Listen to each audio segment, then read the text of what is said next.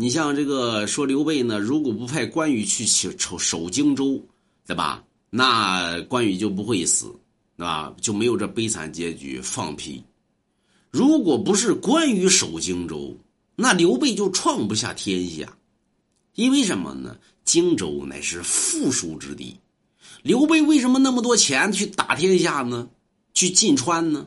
对吧？去创立于这个大业呢？钱哪来呢？就全靠荆州这边给呢。那关羽不守荆州的话，你让谁守？对吧？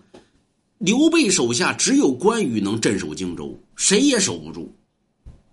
所以，如果说不让关羽去守荆州，随便派个人守荆州，这荆州鸡巴废了。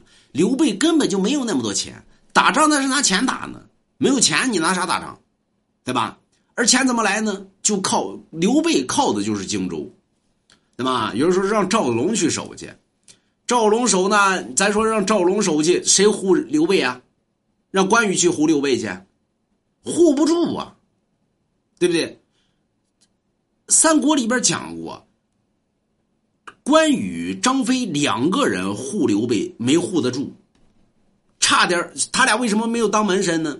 咱们都知道秦琼、敬德、赵云、赵云、马超，对吧？这都属于门神。那为什么关羽、张飞不能当门神呢？他俩为刘备守门没守住，所以呢，只有赵龙能守刘备。那么，所以赵龙不能镇守荆州，只有关羽能镇守荆州。